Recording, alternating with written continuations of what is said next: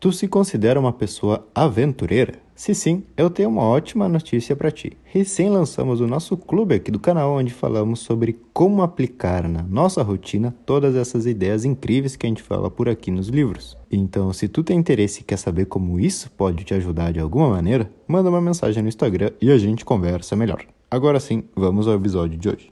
Beleza, pessoal? Sejam muito bem-vindos a mais um episódio de Livros para Empreendedores. Espero que tu esteja muito feliz que o teu podcast favorito acaba de começar.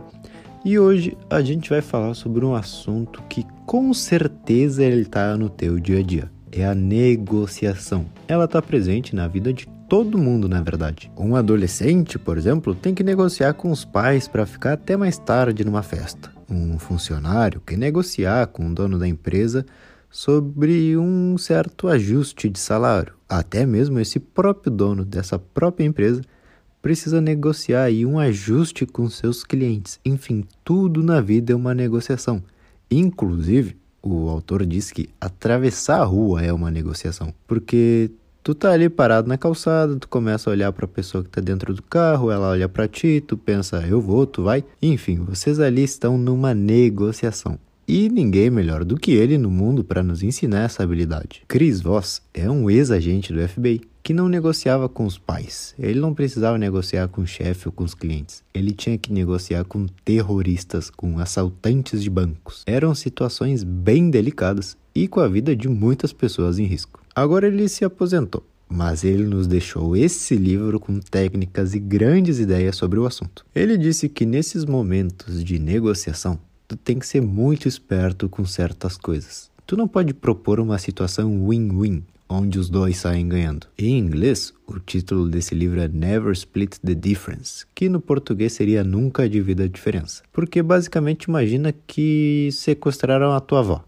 Tu não pode dizer pro cara, tá bom, me entrega metade da minha avó e eu te dou a metade do dinheiro. Não, tu não pode fazer isso. Não podem existir compromissos com esse tipo de gente. Então, olha a chance que a gente tem aqui de aprender com um cara que viveu todas essas circunstâncias. Mais uma vez, repito para vocês a importância de ler livros. A gente tem aqui um ex-agente do FBI que pode nos trazer ideias, estratégias para negociar bem. Mas bom, aqui antes de começar com esses grandes segredos, vamos ver como era o mundo das negociações antes desse cara nos entregar um livro desses. Em 1979, é criado um projeto de negociação em Harvard, com a intenção de melhorar a teoria e a prática dessa ideia de negociar com outras pessoas. E isso é uma coisa óbvia. Imagina o pessoal de Harvard tá lá querendo entrar cada vez mais no mundo dos negócios. Eles precisavam de habilidades desse tipo. Então escreveram um livro chamado Chegando ao Sim, Basicamente, pessoal, as premissas desse livro. Chris Voss não disse que esse livro é ruim, não, claro que não. Mas ele diz que as ideias que o livro apresenta são muito na base do win-win. Bom, vamos ver o que, que tem para mim, vamos ver o que, que tem para ti, e é uma forma muito simples e lógica de negociar com alguém. Tu coloca tudo em cima da mesa e começa a dividir. Chris Voss disse que isso é uma boa ideia e que funciona, mas que no mundo dele Nada tem lógica. Tu tá no telefone com um terrorista, o cara tem medo, ele tá nervoso, ele tem gente ali de refém. A qualquer momento ele começa a aumentar o tom de voz contigo. E nada que tu disser com base na lógica vai fazer sentido para ele. Então, essa é a grande diferença que o livro de hoje nos oferece. Ele diz que tá muito bem tudo que a gente vem estudando, mas que as emoções contam muito mais do que a lógica nas negociações e no mundo dos negócios também. Mesmo que alguém não admita, mas qualquer empresa, a nossa emoção acaba influenciando de certo modo. Querendo ou não, aquilo ali que tu construiu, tu cuida como se fosse um bebê. Então a gente pode sim trazer todos os aspectos da vida para os negócios também. Visto isso, a gente já pode começar a falar algumas das ideias do livro. O mundo das negociações tem mais a ver com as emoções do que com a lógica. Antes de começar a analisar diferentes estratégias, Chris Voss diz que a gente tem que entender quais são os três tipos de negociadores que existem e as diferentes visões que cada um tem sobre o mundo. Primeiro, a gente tem o analista. É aquela pessoa que precisa de dados, a pessoa que precisa ter todas as informações muito claras na cabeça. Ele é mais quieto na hora de se comunicar porque está sempre pensando. Depois a gente tem aquele cara que sempre busca uma situação confortável para todo mundo. É mais social, fala mais, procura uma boa posição para todos. E o principal objetivo dele é que todo mundo esteja feliz, independente de se ele está ganhando mais ou menos. E por terceiro, temos o assertivo, um cara mais direto, com uma comunicação direta e fala as coisas como são. mesmo que seja duro para alguém ouvir isso. Mas a grande pergunta é: o que, que a gente tem a ver com isso? Porque dependendo do tipo de pessoa que tu é, tu tem que entender as tuas fraquezas e também entender as fraquezas das pessoas que estão ali negociando contigo. Então vamos supor que tu sente que é um analista, um cara mais quieto, que procura mais as coisas dentro da tua cabeça. Chris Voss disse que se tu é essa pessoa, um pouco mais fechada, o que tu tem que fazer em uma negociação é perguntar mais, falar mais, porque na grande parte das vezes as respostas que tu está procurando na tua cabeça, a outra pessoa vai te dizer tudo mastigadinho. Como tu trabalha mais com dados e com informações, tu tem que perguntar mais coisas, porque desse jeito tu tem mais informações na tua frente. Se tu é o segundo tipo de negociador, aquele que só quer ver todo mundo feliz, segue assim, conversando bastante, falando bastante, mas toma cuidado com toda essa bondade, porque às vezes as pessoas podem ou se aproveitar ou dizer e prometer coisas que no fim elas não podem cumprir. Agora, se tu acha que é uma pessoa mais assertiva, saiba que vão te ver como uma pessoa fria, que não tem sentimentos. Com isso em mente, desenvolve um pouco mais a empatia, se coloca no lugar do outro, tenta entender por que ele disse o que ele disse. Se tu estiver negociando com assertivo, é a mesma coisa. Tu tem que escutar bem ele, porque ele não vai te entender até que ele se sinta realmente escutado por ti. Bom, vamos ver as diferentes estratégias que o autor nos apresenta. Agora que a gente já falou sobre os tipos de negociadores, vamos falar sobre as emoções. Assim como a gente viu, a chave do livro é entender que nas negociações a emoção é mais importante do que a lógica. O que, que isso quer dizer? Quer dizer que uma negociação a gente tem que primeiro entender as emoções daquela outra pessoa e que até a gente realmente não entender essas sensações, a gente não vai conseguir seguir com a conversa. O autor diz que para muitas pessoas, presta atenção que isso é importante. Em muitos casos, tu iria se surpreender se soubesse o quanto uma pessoa pode ceder simplesmente entendendo como ela se sente naquele exato momento. Ele traz uma história que aconteceu com ele. No telefone com um terrorista. Olha o nível das histórias. Ele estava no telefone com o um terrorista e o Chris Voss, depois de que o cara falou tudo o que estava sentindo, Chris Voss disse: Tá bom, eu entendo que tu pode estar tá se sentindo um pouco preocupado, um pouco com medo de que alguém te faça alguma coisa. Nesse momento, o cara que está do outro lado da linha fica um pouco mais tranquilo. É como se fosse um alívio, porque ele percebe que finalmente alguém está realmente entendendo como ele se sente. Pode ser que eles não entendam a lógica da situação. Ah, eu quero um carro blindado, eu quero um helicóptero, eu quero tantos milhões. Não, ele não respondeu a isso. Chris Voss disse: Eu entendo que tu se sente preocupado, nervoso.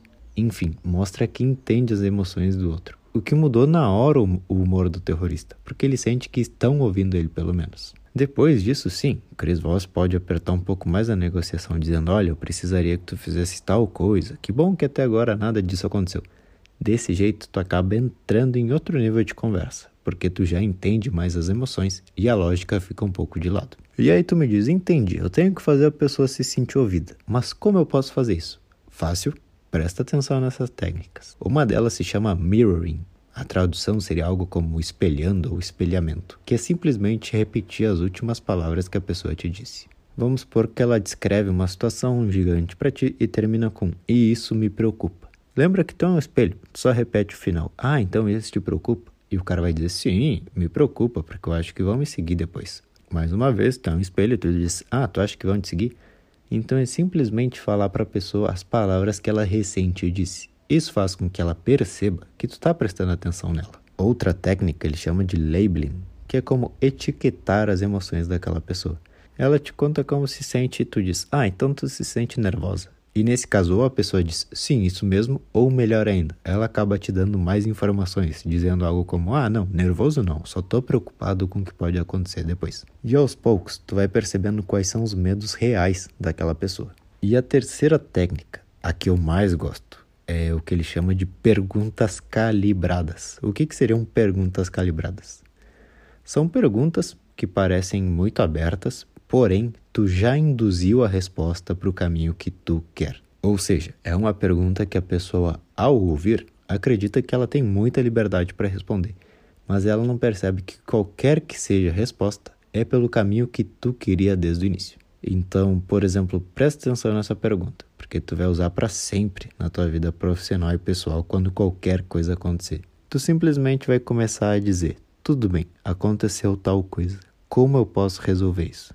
Olha só, presta atenção no que tu acabou de fazer. Tu não reclamou, tu não culpou ninguém, tu não precisou contar histórias que depois tem várias versões diferentes. Tu simplesmente disse: ok, E agora, o que, que a gente vai fazer? Por que isso? Porque tu, como líder, como pessoa inteligente, é simplesmente querer resolver as coisas e seguir a vida em frente. Uma outra pergunta que tu pode usar em negociações é dizer, tá bom, de tudo isso que a gente tem aqui em jogo, o que, que é o mais importante para ti? Percebe que são perguntas onde a pessoa pode escolher, mas ela está escolhendo alguma coisa dentro de uma situação que tu decidiu, mesmo sem outra pessoa perceber. Vamos supor que eu vou contratar uma pessoa e eu quero colocar de forma implícita na minha pergunta que ela fale algo negativo da empresa que ela está hoje. Então o que, que eu vou perguntar? Por que que tu sairia da tua empresa atual? É uma pergunta ampla, mas é no caminho que eu quero. Agora eu quero que ele diga algo bom sobre mim e ruim sobre a empresa antiga. Eu vou dizer por que motivos tu deixaria a tua empresa atual pela minha. Então tu vai ter uma resposta onde a tua empresa já é melhor que o lugar onde ele trabalhava antes. E aí ele vai vir com ah, aqui valorizam mais os funcionários, ah, aqui me dão mais liberdade de testar coisas diferentes. Enfim, a pergunta calibrada parece ser uma pergunta qualquer mas a pessoa que está perguntando ali já induziu a resposta para o caminho que ela quer.